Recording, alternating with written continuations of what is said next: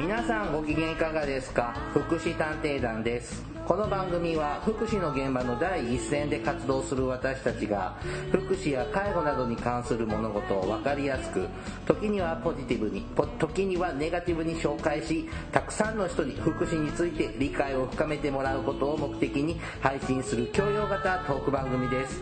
私は社会福祉士のケリーです。大魔女です。よろしくお願いいたします。収録しているのが2022年の2月なんですけれども。なんか私ごめんなさいチョコレート食べながらだからまあそんなシーズン？そうね。あのバレンタインデーもね頃なんですけれども、はい、もうこのコロナ第6波。ね。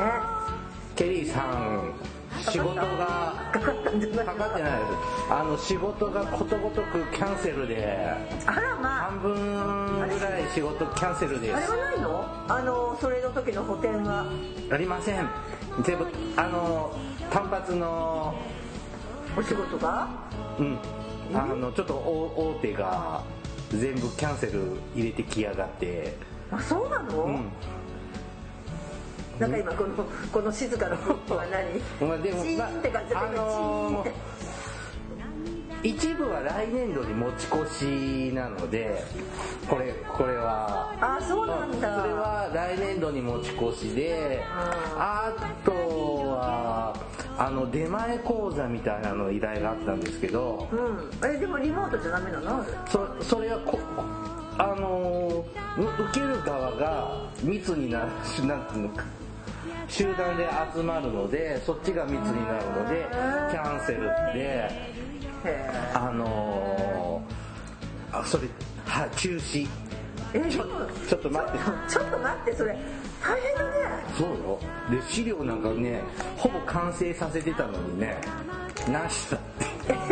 嘘なんかあの普通にですねなんか普通のねあのコロナがなかったらさ居酒屋で喋ってるような話だよねそうですよ。本当にええって思って。もうでも仕方ないですね。確かにね今回のね第6波はすごいですね。介護施設医療系施設。だってね大きい病院から何からあまりもなんだろうどこがクラスターとかねいやあの聞かないしあと学校関係もボロボロボロボロ出てます。すごいですね。もうね連絡が僕もちょっと仕事でいろんな老人ホームとか医療系施設とか、はい。はい、あの出入り関わりがあるんですけれどはいスタッフスタッフがコロナになりましたとか利用者さんもコロナになってましたみたいなのが来ないでくださいが先どう？先々週とか先週ぐらい？えっ、とね1月の後半から2月上旬ですね、うん、僕らの町の、うん、あの大きな、うん、病院？福祉施設も医療施設もどでかいところも病院で出て、はあ、うん逐一連絡が入ってくるんだよね。連絡しないといけないのかしらね、うん、まあしてほしいよね、はい、してほしいわ。でだダメですもうなったら来来ないでくださいみたいな。来ないでください。って。はい、またそうそういうのもそういうとこ行くのもキャンセル休みサボりグループホームも出たし。あそうなんだ、うん、私何もないよ。でであと知ってるとこのあの老人ホームはクラスターになったんで。うんまああの老人ホームなんかだとさあの出てももう出るのしょうがないけど、クラスターだけは避けたいねっていうのはあったけどね、いやもうこれは。どうしようもないですね、うん、ひえ大変。本当にクラスターになったところがもうその電話かけるようなポジションの人、うん、もう声くたびれてたもんね、うんそうだね。でも実は私もね あのちょっとその騒動に一瞬参加しまして。何？ウイルスをまく方？あそうそうそう。違う違う違う違うあの悪玉菌ならしょっちゅう巻いてるけどさ、あのあ悪態は巻いてるね、うん、はい。えっと、ね、一瞬あれですよ本当に。もうだから保健所機能パンク、うん、本当だったら保健所が電話することを悪いけど代わりに電話してみたいな話になって。あの夜ね本当にねよよ夜中とは言わないけど、うん、結構遅い時間まで電話しまくったのが1回。あ手伝ったんだ。まあまあそれは別にその個人的に手伝ったんじゃなくてそこの組織の人たちに電話してって言われて、うん、でそれを全部指示受けてそう電話してましたけど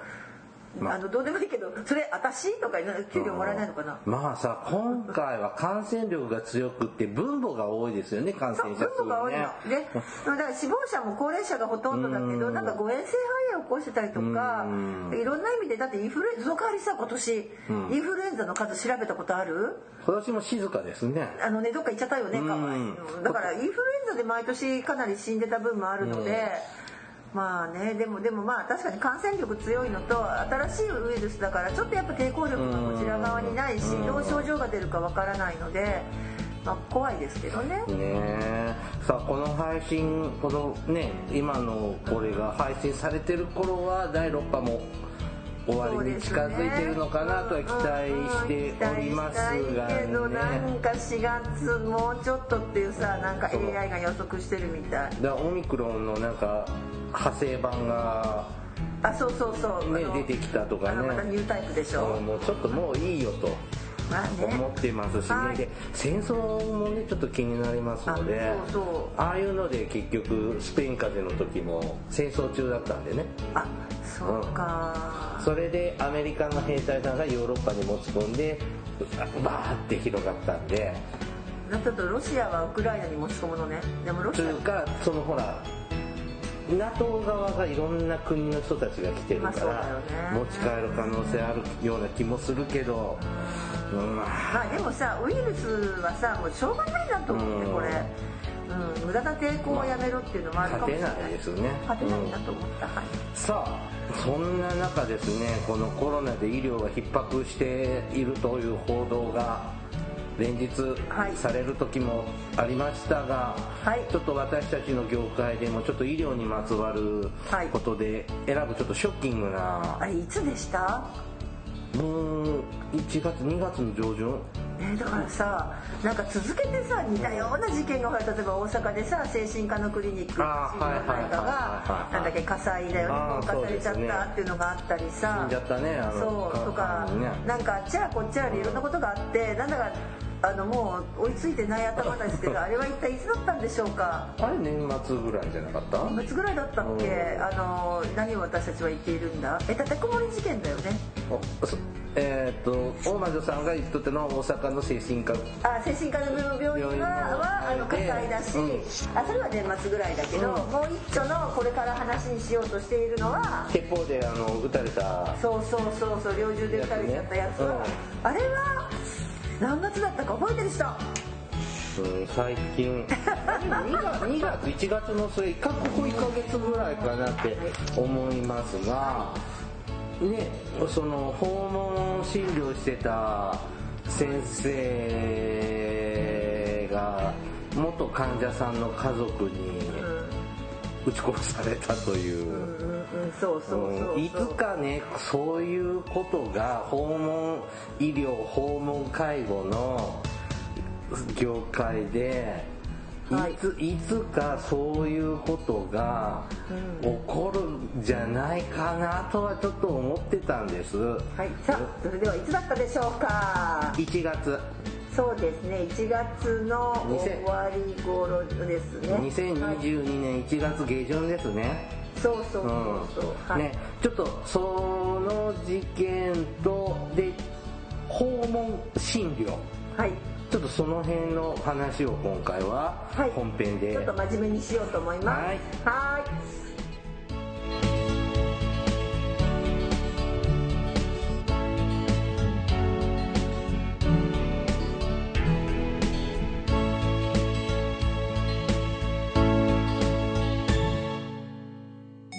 はい探偵団。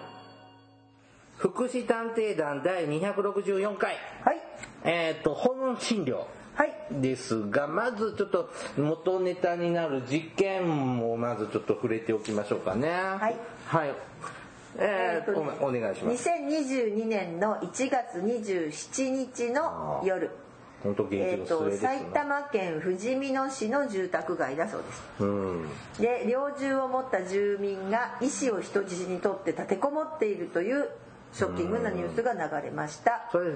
最初のニュースですね。だったんですよね、うん、立てこもりでね、立てこもりですね、で次の日の28日の朝に住宅内に突入した警察が容疑者66歳ですね、うん、の身柄を拘束したものの医師は心肺停止の状態で発見され病院に搬送されたが死亡が確認されたそうです。即死だったそうですね。うん。でそうなんででこれそうなんですよね。で亡くなった医師はすごいあの在宅医療にも真摯に取り組んでいて、うん、でなんかよくさ写真で出てたのはさあのパラリンピックの聖火リレーの,、ねの,、の方と一緒に伴走者を務めたりとか、うん、ことしたりあと夜間に自宅療養中のコロナ患者さんに往診に行ってくれたりとか、うん、すごくいい先生だったらしいで、ね、本当に、うん、もうなんでこんないい先生が。うん犠牲になっちゃったんだろ？うっていうので結構ニュースになったけどこの後さコロナのニュースで消えてるよねこののももうもう捕まってね。そうそう。まあまああの捕まりましたからね。はい。でまあこの加害者側のね、うん、この60ぐらいでしたっけ？66だそうです。66歳の息子さんですよね。はい。はちょっとあちこちの病院でトラブってるみたいなことが書いてありましたね。はいはいはい。まあななんとかハラスメントってその患者さんとか利用者さんがあはいはいはい、うん、スタッフ。なんだっけ？何ハラスメントあんまり使ったことないのでちょっとなかなか入頭に入ってこなかったんですけども。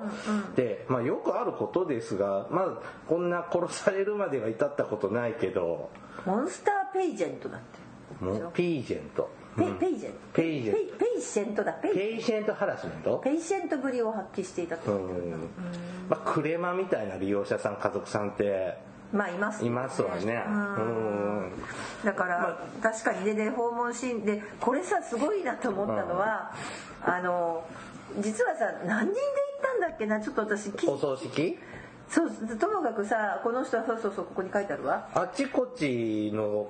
そうそうそう、ね、介護職とか、うん、リハビリの方とか、うん、前の病院の人とかも呼び出したとかああそうなんだ、うん、あのこれさそうそうあのなんだったっけ？そうそうそう。だから介護事業所？もう今はサービス提供してないけど、うん、そういうしてないけど呼び出されたから、まあ、うちは別でしかも料金払ってなくってさ金払ってやるから、あの出てこいって言ったらしいのは新聞記事にあった、だけどいやあの請求書送りますから結構ですって言って行かなかったって言ってたけど。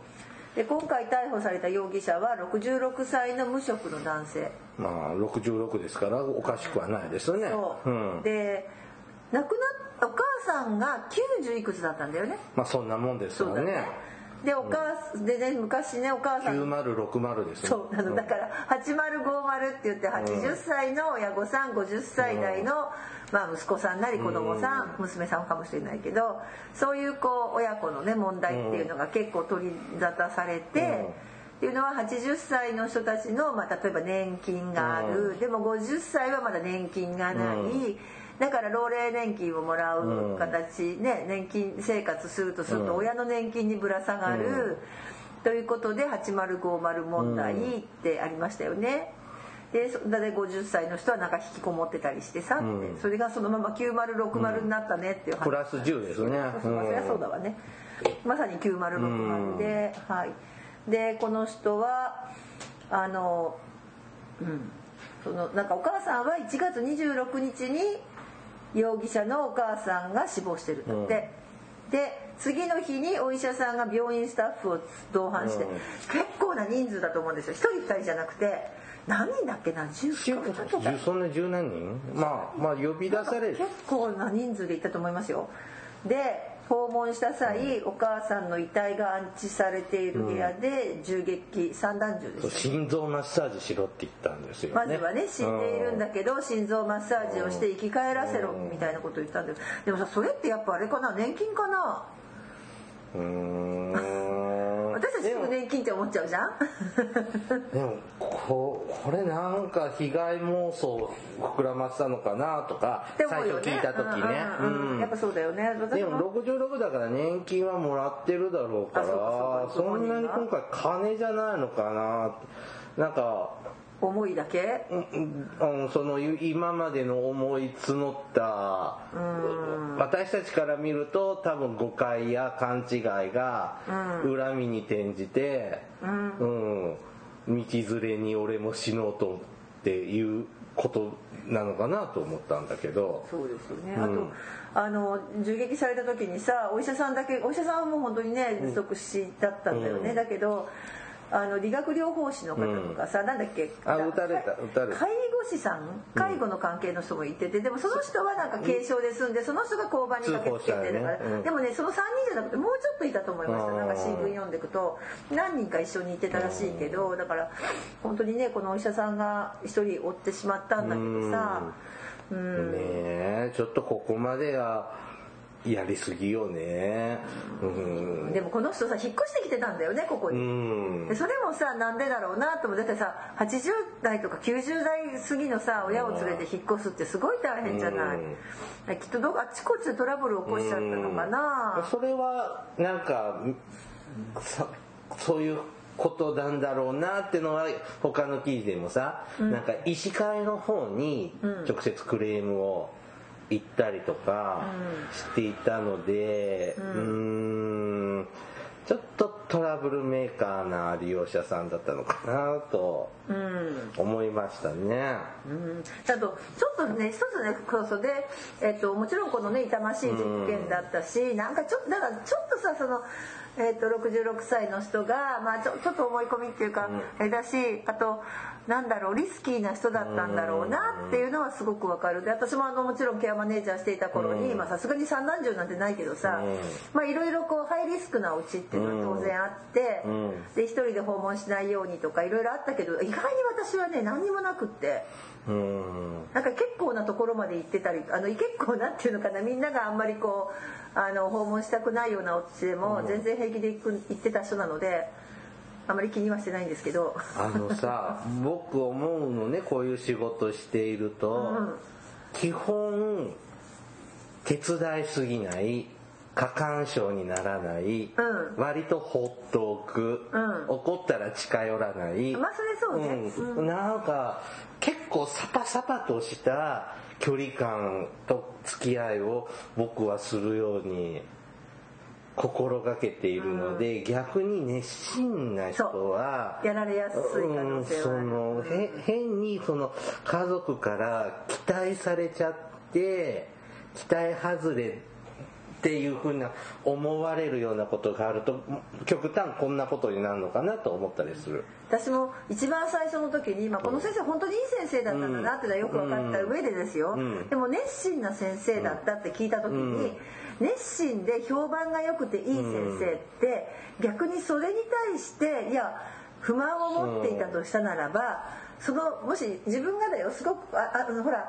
すごくこの人はいい人でも誰が見てもいい人なんだっていう人に対して不満を持つ自分ってこの不満どこにもぶつけられないんですよね。あそうだね。だから例えば落ち度があるような人であいつなんだよって叩かれてる人に不満を持ったら一緒に叩いちゃってもいいしあのとかちょっとさ外面はいいけどさあの違う面は良くないようなのもいるじゃない？ちょっとこう私たちみたいなさその魔女,、ね、魔女魔女裁判にかけてさあいつ外ではいいこと言ってるけどさなんか食うだよねとかって言ってうさはらせるんだけど。結構どこから見てもいい人って意外にうさは晴らせない。なるほど、ね、って思ったの一番最初。だからあなんかそういうのないのかすごくいい先生だったんだろうなって完璧な、うん、あの僕の仕事のポリシーとして絶対にケリーさんじゃないとダメって言われるのはいい仕事じゃない。あそれそうだよ。そうそうそうだからケリーさんいなくなるんだね。じゃあ違う人に代わってもらうんだ。ふーんぐらいで思われるぐらいの関係。私なんか私より優秀なのが来ますって今言って歩いてるこのあの 年度末だもん、うん、だから個人と僕個人としてはケリーさんじゃないと困るって言われるのはすごく嬉しい言葉だけど。職人としてはダメだと思うんですよ。私もそう思います、うん、だからケリーさんいなくなっちゃうんだね。寂しいわってな泣かれてほしくない。発想バイバイが一番いいかなってまあ、私例えばこうまあねあの私とね同じような、あの魔法が使えるような人がい,、たらさ別にその人がやってくれたら、で私以上の人もいっぱいいるんだから、それはあなた知らないだけよみたいな感じで、まあ、それはそう思うんだけどだからすごくこうなんていうのかなこの多分この先生しか受けられなかったようなケースなんだろうなっていうのはすごくわかるし、うん、ね、技術的とかねそういうものでねやっぱこの先生じゃないととかこの人じゃないとってあるけど、うん、でもそれがね一番いいとは僕思わないので。そうだろうね、うん、うん、ただただね一つちょっと私これでね、はい、ちょっともうちょっとだけじゃああの専門家っぽく、はい、えー、介護の元専門職っぽく話をすると、ここで言われたのがさじゃあ在宅とさ往診の違いとかさ、そんなのも出てこなかった？ちょっと。あそう訪問診療とさじゃあ往診って名を違うの、とかさそんなのが時々テレビに出ててああと思って。あとなんかさ胃ろうを望んだけどっていうので揉めたとかってじゃない？そうね。だってそんな90過ぎてる人 人に胃ろうなんて普通。うん、でもそれをねなんか胃ろうをしたらなんか病院に入れ胃ろうをしたらなのか胃ろうする時なのかに、うん、病院に入れなきゃいけないから、うん、病院だからって言われてどうたらこうたらなどどっちがどうなのかよくわからない話だったんだけど、うん、そんなのもちょっと報道されていて、私はちょっとその辺が気になりました。わかります？だからだからあたかも新聞の記事は胃ろうをしたら家には置けないっていう新聞記事だったの。あそうそんなことないよね。そうそうそう、うん、だからねその辺もちょっとね、福祉探偵団的にはちょっとそこも突っ込みたいなと思ったの、まあ入移動するための一回病院で手術受けないと。それは必ずね、ね、しなきゃいけないよね。うん、そう。でその辺ってさ意外にでもそれもしね知らない人が読んじゃったらあそうなんだ移動したらもううちにはいられないんだって思うかもしれないしいやいやいやいやこのケースはこのケースはね、うん、あのなんだか高齢だから、うん、その家に帰ってもいい状態になるまでがちょっと時間かかりそうな気もするけどね。ね。うん、でなのでなんかちょっとその辺は引っかかったけどそれ後のなんていうの報道がないので、私も全然わかんないんだけど裁判とかじゃないとさ、な何のやり取りがあってこうなったかわからないんだけど、まあ、そもそもその男その人がなんか色なんか無茶無理難題言う人なのでそれこそ色をつけても自分がやる気がなかったのか分かんないんですけどね。ただあの一つ思ったのは在じゃあ在宅医療でどこまでできるのみたいな話はちょっとなんだろう家に家にいながら医療が受けられる在宅医療。あのね結構ね忙しいんだろうね、うん、あの「渡る世間は鬼ばかり」ってドラマが昔ありましてね、はいはいはい、であの藤田智子の旦那さん、うん、少年隊の植草かっちゃんが医者なんだけど、うん、病院辞めて在宅医療始めるんですよ、はいはいはい、で忙しくって、帰ってきたと思ったらまた次患者さんが容体変わったから行かなくっちゃって言って、すぐ出かけちゃって藤田智子はほったらかしで寂しいなっていうエピソードがあるんですよ、だから訪問診療って大変なんだなって僕は橋田須賀子から学びました。はいそうだとは思います。じゃあじゃあ訪問診療は どこまで何ができじゃあまず訪問診療と往診の違いは何でしょう？違い一緒じゃないですか？え違います。あここには書いてないや。訪問診療と往診っていうのはさあの一時的に状態が悪くなった時に医者が行くっていう。ああ緊急対応、ね、とか昔はさ、考えてみたらさ、例えば寝込んじゃったりするとさ、それを運ぶ手立てがなかったじゃない？だから30年昭和30年代とかさお医者様がさ家に来てくれてるようなのってよく映画ドラマで見ますよね。でそこには洗面器の中にお湯を張って手を洗うところを作ってさでご先生には白い綺麗なタオルを渡して手を拭いてさっていうのをあ大体看護婦さんと一緒に。そうそうあのちゃんと看護師さんはこう看護看護婦さんはねこういうねナースキャップをつけてね、で先生のあの黒いパカって開く。そうパカって開くね。お医者さんカバン。お医者さんカバンのさ、持ってさそれで先生が往診してさっていうイメージだよね、うん、だからよく電話かけて来来てくれてるイメージがありますがあれ往診。そううん、なんだけどあの、それはまあ往診という形で一時的に、それはどんな先生でもあの往診するよっていう先生は別に今どこでも待ちいらっしゃいらっしゃいます、まあ、状態悪かったりしたら見に行くよみたいな感覚の先生もいればただそれは一時的なもので在宅医療は本当に家で医療を受けるっていう感覚。その先生だったと思います、亡くなられた先生は。えっと往診は急変した時、まあ、急変とか一時的に例えば寝込んじゃいましたとか。風邪ちょっと熱出ちゃって、はいはい、病院行くのもしんどいんで、っていうような、はい、こう緊急対応っぽい。とこですね、はい、一時的な対応っぽいですね。訪問診療は、まあ、とか在宅診療か。在宅診療とも言いますけど、はい。は在宅医療か。在宅医療。は、定期的継続してそうですね、えー、こうお医者様医療が必要な人ののとこに来てくれる。そうそうそうそう。私たちがさ例えばさケリーさんも、えっとなんかこう病気で毎月何回とか行かない、ね、行くでしょ？それがさお医者さんが来てくれる。うんそうか私も行ってるよね。私も定期的に行くのは私が行くんじゃなくってお医者さんが来てくる。そうか。普段は自分が行ってるんだもんね一般的にそうそうそうその感じ。あと別にほら年取るとみんな高血圧とかだとさ28日分ぐらいしかとか3日薬もらえないから、必ずそこで病院に行くじゃない、それがお家へ来てくれるそんなイメージ。だから別にその状態はさ例えばあのそんなに何？別に急変したわけでもないから、うん、ないけど、まあ、例えば月に一遍ずつぐらい先生が来てみてくれる、うん、そうかでもそうそうするとさ在宅医療ってさ儲け悪そうね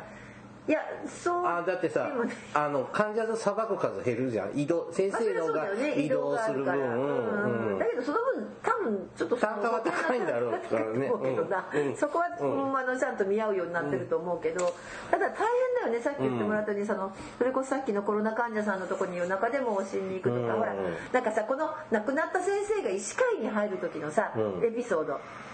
なんか報道されたの知らない、医師会にあの亡くなった先生が医師会に入るでしょ、うん、で医師会に入会する時に、うん、入会する時だっけ？医師会の何何かの集まりだったっけ？何かの集まりに来た時に白衣のまま来たんだって。もうそのあ忙しいから。そう。でなぜかっていうと患者に救急で呼ばれた時にすぐ対応できなきゃいけないので私はこのまま来てましたっていうのが、医師会の人がすごくこう印象的な先生だったって。ちょっとこだわり強そう。逆いい意味ではすごい熱血だけど、までもね確かにおっしゃるように、あの在宅診療先生っていい人だしそんなに、うん、なんていうのかな要するに大病院の先生じゃないわけじゃん、うん、だからさやっぱこう変な話お医者さんって別にみんなお金持ちなわけじゃないからさ、うん、結構あのなんていうのかな医者になるまでに、ね、あの奨学金とかもらった人もいるし。そんな別にイコールお金持ちってわけじゃないから、結構大変かもしれないよね、だから一生懸命その働かないと、なかなかっていうのは、うん、えー、でもちょっとなんか在宅医の先生をよく言おうと思ったのにだんだん違う方向に行ってるじゃん。私たちさすがの福祉探偵なんだね。やるな、そうでもあの確かにそういうとこはあるかもね、うん、ただねあの在宅医療でじゃあどんなことができるかっていうのですよね。あできるのできないのってあまああるか。いやわかんない。どこまで本当に。だだけどね例えばさ簡単に言ってね、はい、えっ、ー、とレントゲンは取れるんじゃない？えっ、ー、とねレントゲンは、ね、あでもレントゲン技師がいらないのいなくてもいいよね。お医者さんがいたらね。レントゲンってさ放射線じゃん、うん、だからどこまで小型化されてるかだよねきっと。でもはい何だったっけな？んかね今ねあるあることある歯医者さんも来てくれるでしょ歯医者さんも来てくれる。うん。だって歯のレ歯歯とか歯茎のレントゲンとか必要じゃん？私なんかねちっちゃいレントゲンの機械は歯ぐらいならあると思う。でもさ、肺のレントゲン取ろうと思ったらそれ無理だと思うああそうだね。ちょっと大きいやつはね。ね無理だよね。それから脳の MRI とかさ。その辺は総合病院かなとね。やっぱりああいう大きいさあの医療機器が必要な治療はちょっとできないよね。うん。いや何でも確かにそうだよ何でもってわけではないですわね。そうもちろん手術。でもね手術にしても私は移動さ日本ってさ訪問入浴なんてさ、うん、風呂をさ持ち歩くようなことしてる国なんだから、うん、移動レントゲン室でもあバスみたいなので来られても困るね。でも移動レントゲン室って健康診断のやつかそうじゃん。そうだよね。健診じゃんまあでも大型バスだもんね。いやバリウムもできますじゃん。そうね。ちょっとそれはやっぱ違うかな。う、ん、だから検査はまああの別でするけど、うん、でどっちかっていうと検査以外じゃあ例えばさっきの色の話はさ、うん、まあ、色に胃に穴を開けることですね、色っていうのはね、胃に穴を開けて直接そこから栄養を送る、うん、なんでそんなことするかっていうと喉の機能が落ちてきて、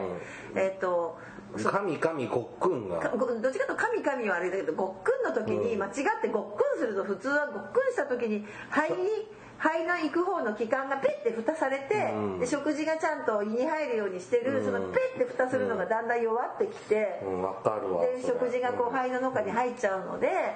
それを防ぐためにあそれねもう食べれなくなっちゃう、でもでもあの体が元気の時に、まあ、色って言って胃に穴を開けてそこに直接栄養を送るっていうこと、ね、塩子割りキットみたいなの。うん。でイメージであれでしょ？点滴で落とすやつでしょ、いやいやいやなんか注射でさなんかミルクセーキみたいなのさピューって入れるよね。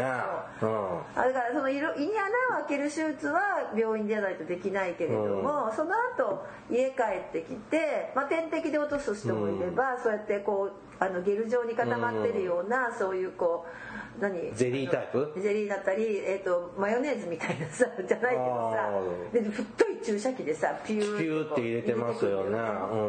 うん、何にも美味しそうに思わない、うん、なんかあの行為を見てると、うん、なんか物のように人が見えちゃって。でもさあの決してそれ高齢者でさ、うん、あの誤嚥性肺炎をした人だけじゃなくて身体障害の方でさもともとその喉の機能とかが落ちちゃったとか、そういう方は結構いるよね、僕はその脊椎損傷の方とかそうそうそう。あの筋ジストロフィーの方とかので、ちょっと見たことありますが、うん、あんまり好きな姿じゃないな。まあ、それはそうだけどさ、でもなんかね、あの、胃ろうの時に別に何だったっけな若い人私昔ねあのそう胃ろうの方見てた時に結構その在宅、まあ、在宅ってその先生は往診のタイプで在宅医療してくれたんだけど、うん、その先生はいや別にいいよ味噌汁入れてもとかって言ってた。へえまあ内臓が健康であるんだね、そうそうそうそう消化機能は問題ないんだから別にいいよって言ってなんか誰かに怒られたような気がする。でプリンとかいいな。でもあ味は楽しめないもんね、うん、あの味覚はあれなんだけれども例えば味覚を楽しもうとした時には、うん、舌だとかあの上顎のところにそうそう例えばそういうこう例えばコーヒーちょっとだけねだしなんかこうあのそれこそ綿棒じゃないけどさにつけてこう匂いをとかね、そういうことをすると少し味覚とかは楽しめるって言ってた。え色はでもご飯食べるこう注射器でさ今要はチュって入れるわけじゃこれは医療行為でしょ？そう医療行為、うん、でも医者じゃなくて看護師でもいいんじゃないんですか？そう。だからそれは看護師でもいいしそもそも家族がやればいい。家族やってもいいの？医療行為って別にあの特殊じゃなければ家族は OK あそうなんですか。だから点滴も、えーと、点滴を刺すのはさすがに家族はできない注射を刺すってこと、ね、あ注射を刺すんだよね。だけど抜くのは家族で OK だから家族だってことは逆に言えばそういう能力を持った家族がお家にいないと在宅医療のその医療だ医療医療だと医療だとか、えー、と点滴の処置なんかはちょっと大変な時は確かにあります。一人暮らしじゃ無理なんだねえーとね、一人暮らしの時にはじゃあ今度あの訪問看護さんもちろんもちろんそうですよ。訪問看護さんに来てもらえばいいんだけど、うん、それでいいんですけどね。訪問看護師さんに来てもらって点滴抜いてもらったり、うん、胃ろうの処置してもらってもいいけど胃ろうってほら1日に3回とかあるじゃない、はい、そのたびに看護師さんが来てどうこうって言うとさ、うん、現在の介護保険法上さ結構たくさんなんだよねって思って。サービス量が多くなっ そうそうそう。そうそれだけのことで。そうだよね。に7日間1週間7日毎日かける3回か、は。い、そそこが大変な別にでもあのそれと今胃ろうだと確か看護師さんじゃなくて介護士さんで一定の資格？あの吸引とかさ、探求の資格ね。少し医療ケアができる資格を持った人であれば OK っていうのがあるので、まあ、そういう形で今やってますよね。うん、まあそうですね。はい、なんかどんどんどんどんマニアックな、あの 専門さあちょっと巻いていきましょうかね、小田さん。うん、結局在宅医療って、はい、何ができるんですか？だからその今だからそれで色のね、色まあ次行こう。色がするする。他他他？だからえなどどういうなの何ができるって別になんだろう。基本的にさ例えばねケリーさんさ今病院っていうかさ、まあ、例えば定期通院する私も定期通院する病院でもらってるかってさ毎回毎回検査したり毎回毎回なんかしてる？うん、うん、検査してます。でもそれってさ大きな機械が必要？うんなんだろう一番大毎回行って毎回受ける検査で一番大きな機会は、えっと、緑内障の検査かな。あそっか。眼圧検査かな。それはそれじゃなきゃ無理だよね、うん、私なんかさ別に行ってる病院で、うん、いつも血液検査採血してその数字を見てあの薬を調整するじゃない、うん、さ採血は別に家でもできるじゃん、ね、お医者さん来てくれて血抜けばいいじゃん、まあ、結果出るのは遅いけどさ、って考えるとさ別に薬飲むのは自分じゃん？そうですね。自分が飲むじゃない、うん、でやるとさあの本当になんていうのかな？それこそ手術とかね、うん、あの検査の行動とかさ、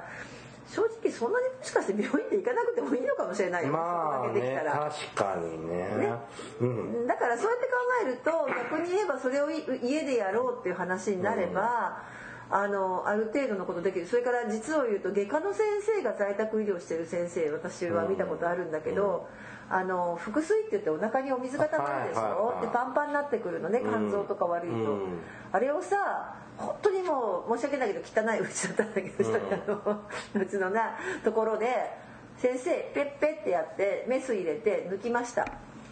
メスなんか使っていいの？家知らない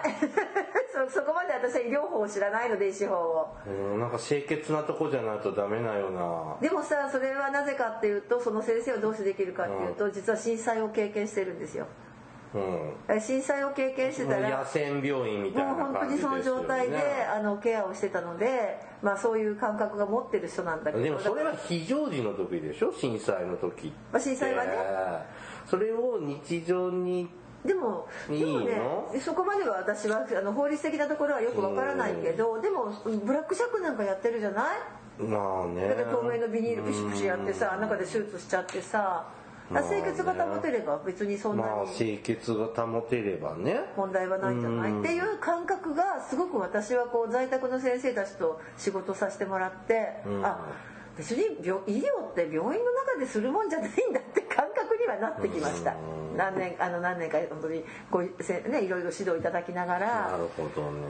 うん、で他にもさだから例えばリハビリだってさ別にあのリハビリの人たち来てくれるでしょ、うん、家にリハビリね今ね訪問リハですね。そうそうで、うん、別に専門のじゃなくてもさいろいろこうあの体を動かしてくれるでしょ？うん。うちね覚えてるのはね、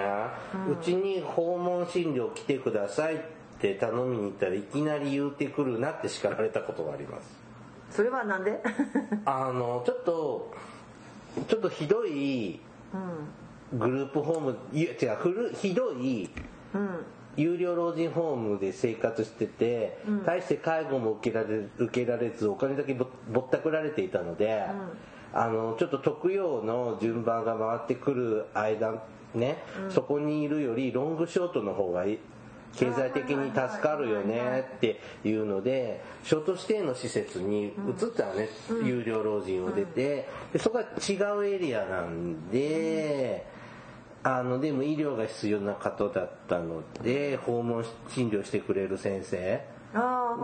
が近くにいるからあんた来てって頼みに行ったらそんないきなりって叱られました。あそうなの？でも来てくれたけどね無理やりなんかスケジュール調整してくれて、でよかったんですけど迷惑そうな顔をされたのは覚えてます。それ日程調整やるとあそうそう。あと大事なのはさそうよ。あの在宅酸素。今さ、家で酸素ね治療してる人もいるでしょ、うん、ねそういう人ってなんか看護な感じですよ。訪問看護じゃないの？いやでも別に在在宅酸素って自分結構元気な人がさボンペぶら下げて歩いてる歩いてるよ。歩いてるよ。でもうそれさ半分寝たきりみたいなさ方だとなんか看護師が行ってるイメージがあもちろん看護師も行ってるよ、看護師も行ってるけれどもお医者さんも行くよね定期的に。行くけどなんかあんまりだからだから逆に言うとさ、あのお医者さんはまあその1か月にいっぺん見てさ多分指示出さなきゃいけないから、看護師だけではできないから、医者は行くってそういう感じだと思う。ああそっか。だからちょっと動きが違うんだね。だからなんかなんかこう在宅医療の先生ってすごくまああのすごくね大変だと思います。特にこのコロナ禍はさ在宅でだからコロナの患者さんがいっぱいいるわけだから、大変だけどでも別に病院行ってからって病病気が治るわけじゃないわけじゃん。そうって考えると、ね。だから適切な医療が家でも受けられれば別にあのなんていうかな延命っていうかね、うん、あの健康健やかに過ごせるからそのためにお医者さんが来ていろいろ指導してくれるっていうのがまあ在宅医療って形なのかな。そのさ昔のさ560年昔のはさ、うんうん、その往診っていうのがよく見られてた風景のようじゃない、でも平成の時代って、はい、あの往診ってあんまり聞かなくなったよね。全然なくなりました、うん、だからちょっとその往診にしても在宅医療にしてもここ最近の話ですよね。まあそうですね。往診、在宅医療はここ本当にどうまあでもね地域によってはひょっとするとここ10年下手するとここ5年とか言うかもしれない、で早く取り組んでた地域はもうここ15年20年だけどね。もうこっちです21世紀の話でしょ、うん、ぐらいの話じゃね？ちょっとよく聞くよ、介護保険が始まってからで介護保険始まった最初の頃はさあの寝たきりでさもう全然動かせないような人をさ、連れてこいって何回言われたか、私たち。だから在宅介護が定着してきてそうだね。在宅医療も医療側も、ね、うん、して変わっていかないとダメだよねって定着し始めたのが今今の今の感じ、うん、だから在宅医療の先生たちって言った時に、もう専門でね、あのもちろんクリニック持ってるけど、そこのクリニックよりからもう全部出てくっていう先生たちもたくさんいらっしゃるし、まああのでその中であそうそうさっき私何を言うと思ったか、うん、ほらエコーとかはさ別に持っていくんだよね、うん、もう。あんな持ち歩けるの。そうだから在宅でエコーなんかも全然こうあの見てくれたりとか、まあ、今医療機器がねどんどんコンパクト化されてるからさ。訪問ってさその介護に医療ね、医療系ねリハビリとかも込みだ、あとほら散髪とか美容師ももう訪問ってね。来てくれるそういうサービスが増えてきたってことだね、うん、ででも、うん、でもさヘルパーさんだけは減ってそうな気がする。そうですね。肝心要なね。だから訪問看護さんは多いもんね。だから、うんうん、あのセットで大体在宅医療の先生と訪問の看護師さんが大体こうセセットっていうかそのね、看護あのお医者さんの指示を受けて医者が見てない時間、うん、時間というか間の時は看護師さんが見てくれてそれを報告書をお医者さんにあげる、まあ、飛び回ってますね。よく街でも訪問看護の車よく見るし求人もよく見ますよ、ね、訪問看護は、うん、あとはあの最近多いのはほらがんのターミナルの患者さん、はいはい、その方たちはもう訪問でお家でなくね、うん、お家でって最後過ごすってなったらもう家に帰ってもらってででその時に痛みがあるからさ、うん、それをこう医療せ医療麻薬モルチンとか使って、うん、まああまり苦しまないようにっていうのは、もう今在宅医療の結構やれることですよね。ね。はい、ねということであのなんか最初はあの在宅医療のなんだろうねあの先生の事件からだったんですけれども、うん、まあそんなわけであの在宅医療ってそんないろんなことができるので、まあ、ただね結構地域格差まであるかもね、うん、皆さんの街はどんな感じでしょうかね、ね、また教えていただきたいですね。This is 福祉探偵団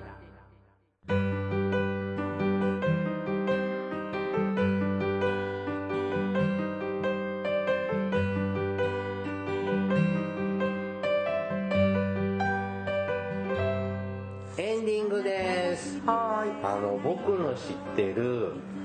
先生も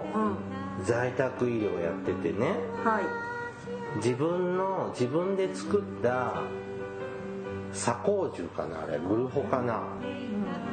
うん、自分で。サービス付き高高齢者専用住宅もしくはグループホームにを作ってそこにいる利用者さんは全部その先生の患者でいっぱいお薬処方してくれるの。で先生の絵はどんどん立派になっていくの。あくとくそうよ。ヤブね。あの肝臓とかが得意らしいんだけど、はい、肺ですねって診断して肝臓悪くして死んじゃった患者とかね、はあ、でもさ怖いのはさそのさあの確かにね私すごくこうあのケアマネージャーやってて思った時にあの高齢者のまあまあ別の障害の方とかいろんな方のね、うん、子供さんの在宅医療やる先生もいっぱいいるんだけど、正直在宅医療のさ高齢者ってさ変な話例えば朝起きて亡くなってても、うん、あまああまり責められないです、うん、正直家族、うん、あのごめんなさい。うちなんかも別にそうなってもあのもうまあよかったわって話になっちゃうかもしれないし、まあ、あのこの前のね猟銃事件はそうじゃなかったうちだけどね、そうじゃなかったけどそうじゃない人もいますけど。でもね大体さ「あもうもう先生ありがとうございました。長いことお世話になって」って言って言うとこが多いじゃない、うん、だからだからさまあはいそんな先生でもはいこれ以上は言うとなんか私抹殺されそうなんで黙って。なんかねちょっとねこいつヤブかなみたいなのはちょっと見分けるコツはあると。業界の人から聞いたことありますけどね、うん、まあでもねあの本当にね今在宅医療をいっぱいやってくださってる先生もいて、うん、まあ、私ケアマネの時は本当ね在宅医療をこう専門でやってくれる先生たちがこう出てきた時はすごい助かりました、うん、もう何回ね本当ね救急車のはいいのよ。行きはよいよいなのよ、うん、急変するでしょ寝たきりの人は行きはよいよいなのよ、うん、夜中のねで検査とかやってさ大きい病院でで夜中の12時にじゃあ帰ってくださいって。寝たきりでその車椅子座れない人どうやって返すのみたいなさどんだけ泣いたか。ねだからねあのちゃんと本当に頑張ってねご立派に活躍されてるはい、ドクターもいらっしゃいますね、先生たちあのなのでそそれでね猟銃とかで撃たれたりとかなんかねあの刃物で切りつけられたりしないようにお気をつけておしあおしなね訪問診療をお願いしたいと思います。まあね私たちもあれで、まあ、まあもしねそういう患者さんだと思ったら早めにもしかするとあのご自身のリスクマネジメントとかそれからいろんな意味でこう自分だけで抱えずにね外に出してもいいのかもしれませんよね。うん、そう思います。はい、抱え込ま抱え込みすぎないようにね。はいはい番組からのお知らせです。福祉探偵団では皆様から福祉や介護に関する疑問や質問不満や愚痴番組に対する感想やご要望を募集しております。もちろん普通のお便りも募集しております。お便りは E メールでお願いします。メールアドレスは福祉探偵団アットマーク Gmail.com 綴りは fukushit anteidan アットマーク gmail.com です。また福祉探偵団のツイッターがあります。フォローお願いいたします、えー、さらに福祉探偵団の Facebook ページも開設していますのでいいねのクリックをお願いいたします。はいそろそろお別れの時間となりました。お相手はケリーと大魔女でした。それではまた次回お会いいたしましょう。ごきげんよう。さようなら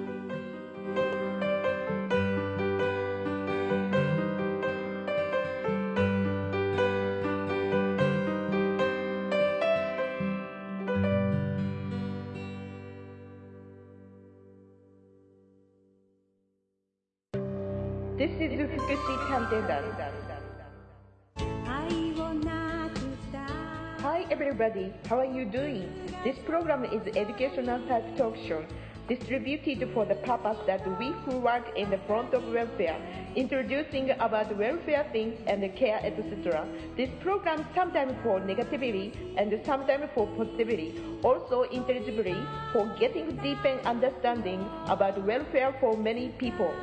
福祉探偵団聞いてね。